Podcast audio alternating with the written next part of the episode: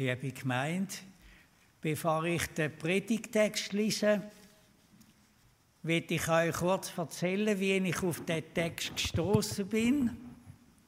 Ich bin die vorletzte Woche im Münstertal im Kanton Graubünden in der Ferien ein paar Tage. Und an einem sonnigen Tag habe ich mich am Morgen aufgemacht für eine Wanderung. Ich habe zu Gott gesagt, du weißt Gott, dass ich mich leicht ablenken lasse. Richte du mein Herz und meine Sinn auf das, was du mir heute willst zeigen. Die ganze Schöpfung ist ja dein Bilderbuch. Und da willst du mir vielleicht etwas zeigen.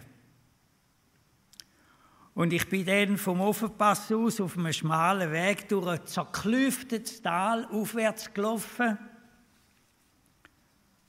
Vor mir sind zwei hübsche junge Frauen gelaufen, wo ihre Aufmerksamkeit auf mich gezogen haben. Dann ist mir wieder in den Sinn gekommen, was ich am Morgen gesagt habe. Und dann habe ich ein Gebet oder ein Liedvers vor mich hingesagt vom Terstegen, wo ich öppen mal brauche, wo es heißt, wo ich gehe, sitz und steh, lass mich dich erblicken und vor dir mich bücken.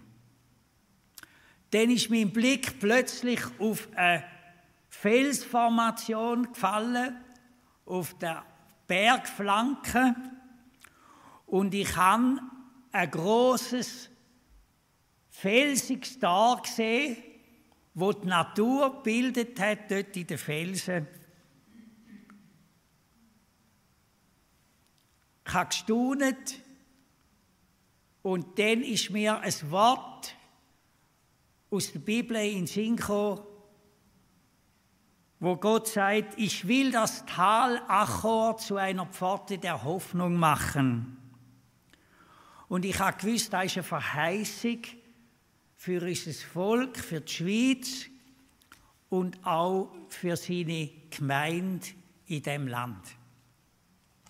Ich lese den Text, steht Hosea, Kapitel 2, Vers 16 bis 18 im Zusammenhang. Darum siehe, ich, sei Gott, locke sie und lasse sie in die Wüste gehen und dann werde ich ihr zu Herzen reden. Und von dort aus werde ich ihre Weinberge geben und das Tal Achor zu einer Pforte der Hoffnung machen.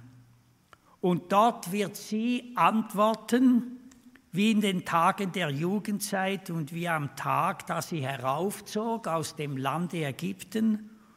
Und an jenem Tag, Spruch des Herrn, wirst du sagen, mein Mann, und du wirst nicht mehr zu mir sagen, mein Baal.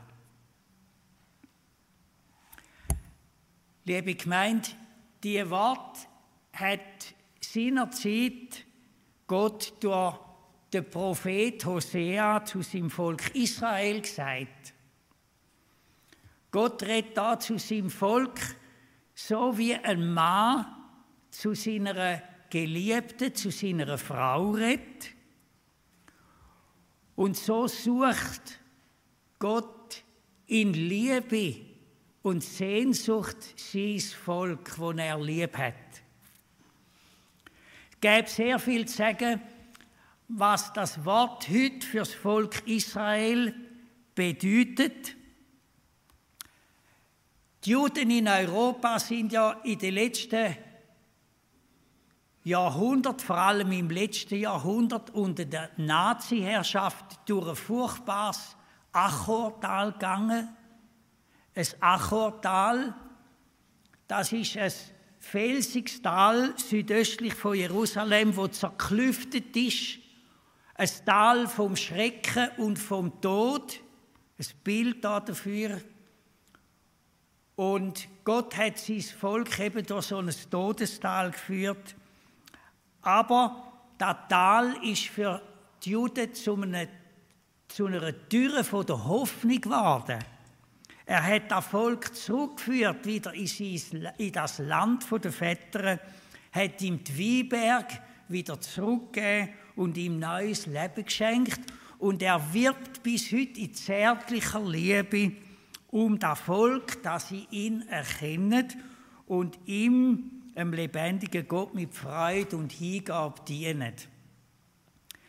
Das Wort aus dem Prophetenbuch ist aber gleichzeitig ein Wort für uns, für unser Land und für unser Volk.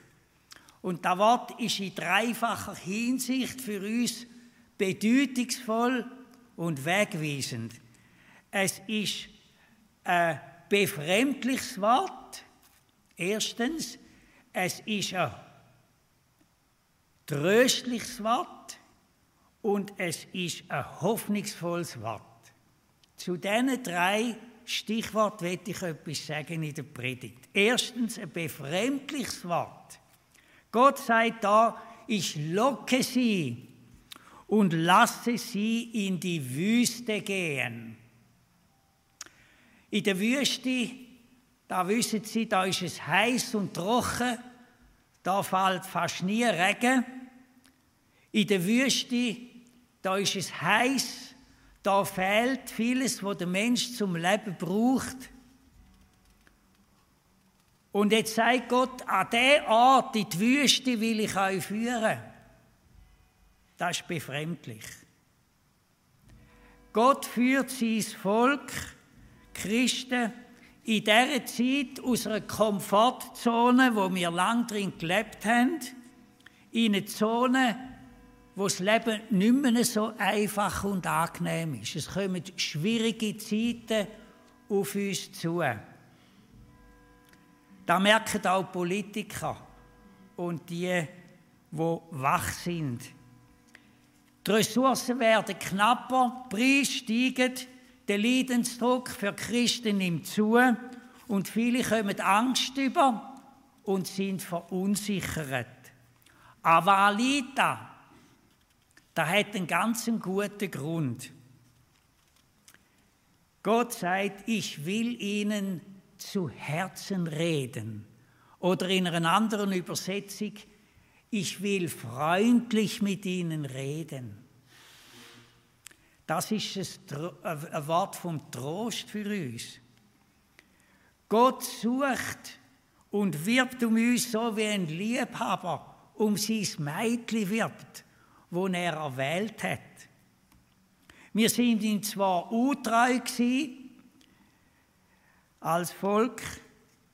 Wir haben uns anderen Herren zugewendet. Wir haben uns den Baal, den Baal dienstbar gemacht. Wir haben zum Beispiel die Götter von der vergänglichen Welt. Wir haben zum Beispiel gesagt, Hauptsache ist, man ist gesund. Wir haben Gesundheit zu einem Gott gemacht. Natürlich ist Gesundheit kostbar, aber Gesundheit ist nicht Hauptsache. Ich kenne viele Menschen, die krank und angeschlagen sind und die fröhlicher und zuversichtlicher leben als die Kerngesunden. Wir haben den materiellen Erfolg zu einem Götz gemacht, die wirtschaftliche Prosperität, als ob das, das Bruttosozialprodukt das Allerwichtigste wäre in unserem Land. Wir haben die körperliche Lust, die Sexualität zu einem Gott gemacht. Das ist ja eine gute Gabe von Gott, wo uns Gott geschenkt hat. Aber wenn wir sie loslösen von ihm und von seinen Ahnungen, die er uns gibt, dann wird sie zum Abgott.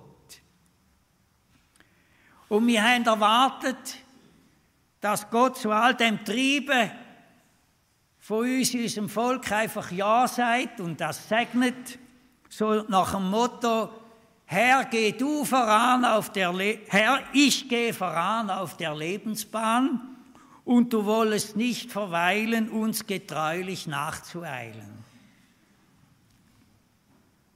Aber jetzt bringt Gott der Wohlstandsmotor in Stottern. Und er führt uns in eine Wüste. Wir sehen schon daran, dass es immer trockener wird in unserem Land und der Regen ausbleibt, wo wir so sehnlich brauchen. Gott erschüttert die Welt, wo wir drin leben, sie geraten aus den Fugen. Warum? Gott will uns das Herz reden. Er will uns auf die Seite nehmen, so wie ein Liebhaber seine Freundin auf die Seite nimmt und ihre eine Liebeserklärung ins Ohr flüstert. Gott möchte, uns, Gott möchte, dass wir neu zu ihm zurückfinden, seine Liebe empfangen und spüren und ihm alleine gehören und keinem anderen. Das ist die, sind die tröstlichen Worte wo wir da hören, sind die Liebesabsichten von Gott, wo da dahinter sind. Und jetzt kommen wir zum dritten, ein hoffnungsvolles Wort. Gott gibt seiner Brutgemeinde für die wüste Zeit, wo noch vor uns liegt, ein dreifaches Versprechen. Er sagt, von dort aus gebe ich ihr ihre Weinberge und ich will das Tal Achor zur Pforte der Hoffnung machen und dort wird sie antworten, antworten wie in den Tagen der Jugendzeit. Ich gebe ihr ihre Weinberge, sei Gott. Die Weinberge sind Ort, wo Frucht wächst, wo man Trauben ernten. Kann und Gott will seine Kirche, seine Gemeinde wieder zu einem Ort machen, wo geistliche Frucht wächst und wo eine Ernte anreift, wo ein Haufen Menschen zum Glauben kommen. Und sie werden wachsen im Glauben und sie werden geistliche Frucht hervorbringen, Liebe, Freude, Friede, Geduld, Freundlichkeit, Güte und Treue. Jesus sagt, zu seinen Jüngern, erhebt eure Augen und seht die Felder an, sie sind schon reif, weiß zur Ernte. Gott wird eine Ernte, eine Menschenernte zubereiten in unserem Land und in ganz Europa und an vielen Orten, dass viele zu ihm werden zurückfinden und in ihm das Leben finden und die Freude, die er uns versprochen hat. Und ich will das Tal Achor zu einer Pforte der Hoffnung machen, sagt Gott wieder. Ein Pfarrer hat kürzlich gesagt, er hätte keine Hoffnung mehr für die Reformierkille. Er sei jetzt eben ein Sterbebegleiter. Er werde seine, die Kille oder die Kirchengemeinde noch begleiten, bis sie am Ende ist und dann stirbt. Das ist nicht gerade eine hoffnungsvolle Sicht, wo der wo der Mann hat. Weil Gott sagt etwas anderes. Er sagt uns da, er wird ins Tal Achor, der Ort von Tod und Traurigkeit, zu einer Türe, zu einer Pforte von der Hoffnung machen. Achor, das heißt im Hebräischen Trauer oder Betrübnis. Es gibt eine menschliche Betrübnis oder Trauer, wo nicht weiterhilft. Menschliche, seelische Trauer. Es gibt eine Trauer, wo man um sich selber kreist und da und jammert über da, wo man verloren hat. Vielleicht seine Jugendlichkeit oder Menschen oder sonst etwas. Und die nur seelische Trauer, wo der Mensch um sich selber kreist, ist wie eine Abwärtsspirale, wo in Depression und in Verzweiflung führt. Es gibt aber auch eine Trauer, wo von Gott gewirkt ist und wo Rettung bringt. Der Apostel Paulus schreibt im 2. Korinther 7, Vers 10 darüber. Er schreibt, die Betrübnis die nach Gottes Willen ist, bewirkt eine Umkehr zum Heil, die niemand bereut. Die Trauer, wo da der Paulus meint, ist der Schmerz, wo wir empfinden, wenn wir merken, wie arm und wie blind, dass wir vor Gott sind und wie nötig, dass wir seine Gnade und seine Vergebung haben. Wenn einem Mensch das aufgeht und er betrübt ist oder vielleicht sogar brüllt über sich selber, über den Zustand von seinem Herzen, dann ist da eine Trauer, wo Hoffnung bewirkt und Rettung bewirkt. Sie treibt uns in die Arme von Jesus, wo am Kreuz unsere Schuld getragen hat und wo uns Rettung, Befreiung und neues Leben schenkt. Vielleicht kennen viele von uns auch die Trauer, die gute Trauer, wo Heil und Rettung bringt. Gott möchte uns und unserem Volk in dieser schwierigen Zeit die heilsame Trauer und Betrübnis ins Herz geben, dass wir umkehren zu ihm und die Hoffnung wieder ergreifen, wo er uns will geben. Wir kommen zu der dritten und letzten Verheißung, wo uns Gott da gibt. Er sagt, dort, also in der Wüste, wird sie, seine Braut, antworten, wie in den Tagen der Jugendzeit und wie am Tag, als sie heraufzog aus dem Land Ägypten. Und an jenem Tag wirst du sagen, mein Mann. Und du wirst nicht mehr sagen, mein Baal. Gott redet auch von einem neuen Tag, wo wir kommen. Einem Tag von der Rettung und vom Heil. Einem Tag, wo Gott das Herz von seinem Volk, von seiner Brut verändert. Dass sie nicht mehr sagt, einfach Herr, äh, Gebieter, sondern wo sie sagt, mein Mann, wo sie überwältigt wird von der Liebe von Gott, ergriffen wird von ihm und sich ihm zuwendet von ganzem Herzen. Der Tag, wo der Prophet da angekündigt hat, der ist gekommen. Wir sehen Gott durch den Glauben nicht mehr als einen harten Gebieter, denn wir sind, wir leben als Kind von Gott nicht mehr unter dem Gesetz, sondern unter der Gnade von Gott. Wir schauen auf Jesus Christus, der Retter und Heiland. Er ist unser Freund, wo uns von Herzen liebt und wir sind innig verbunden mit ihm durch den Glauben. Und wir verehren Gott nicht weniger, aber wir lieben ihn mehr. Wir zittern nicht mehr in Angst vor ihm, vor der Strafe, sondern wir freuen uns an ihm und an seiner Liebe. Wir sind keine Sklaven mehr, sondern wir sind Kind von Gott. Frage an dich, ist das bei dir der Fall? Hat Gnade von Gott die sklavische Furcht austrieben aus deinem Herz und dein Herz erfüllt? mit seiner Liebe. In meinem Christenleben hat es ziemlich lang gedauert, bis ich Gott wirklich als der Vater erkennt habe, wo mich lieb hat, wo mich innig liebt. Ich habe Gott über lange Zeit mehr als der Gebieter gesehen, der, wo Befehle erteilt, wo mir sagt, so, jetzt machst du das, jetzt machst du das und Wehe, wenn du denn da nicht spurst. Und Gott hat sehr viel Hindernis müssen überwinden, bis ich in der Tiefe von meinem Herz Gott als Vater erkennt und erfahren habe. Der Vater, wo mich bedingungslos liebt und mich annimmt, sein große Ja ausgesprochen hat über mir und auch über dir. Und wie glücklich macht das ein Mensch, wenn er das persönlich kann erfahren und kann sagen, Abba, lieber Vater.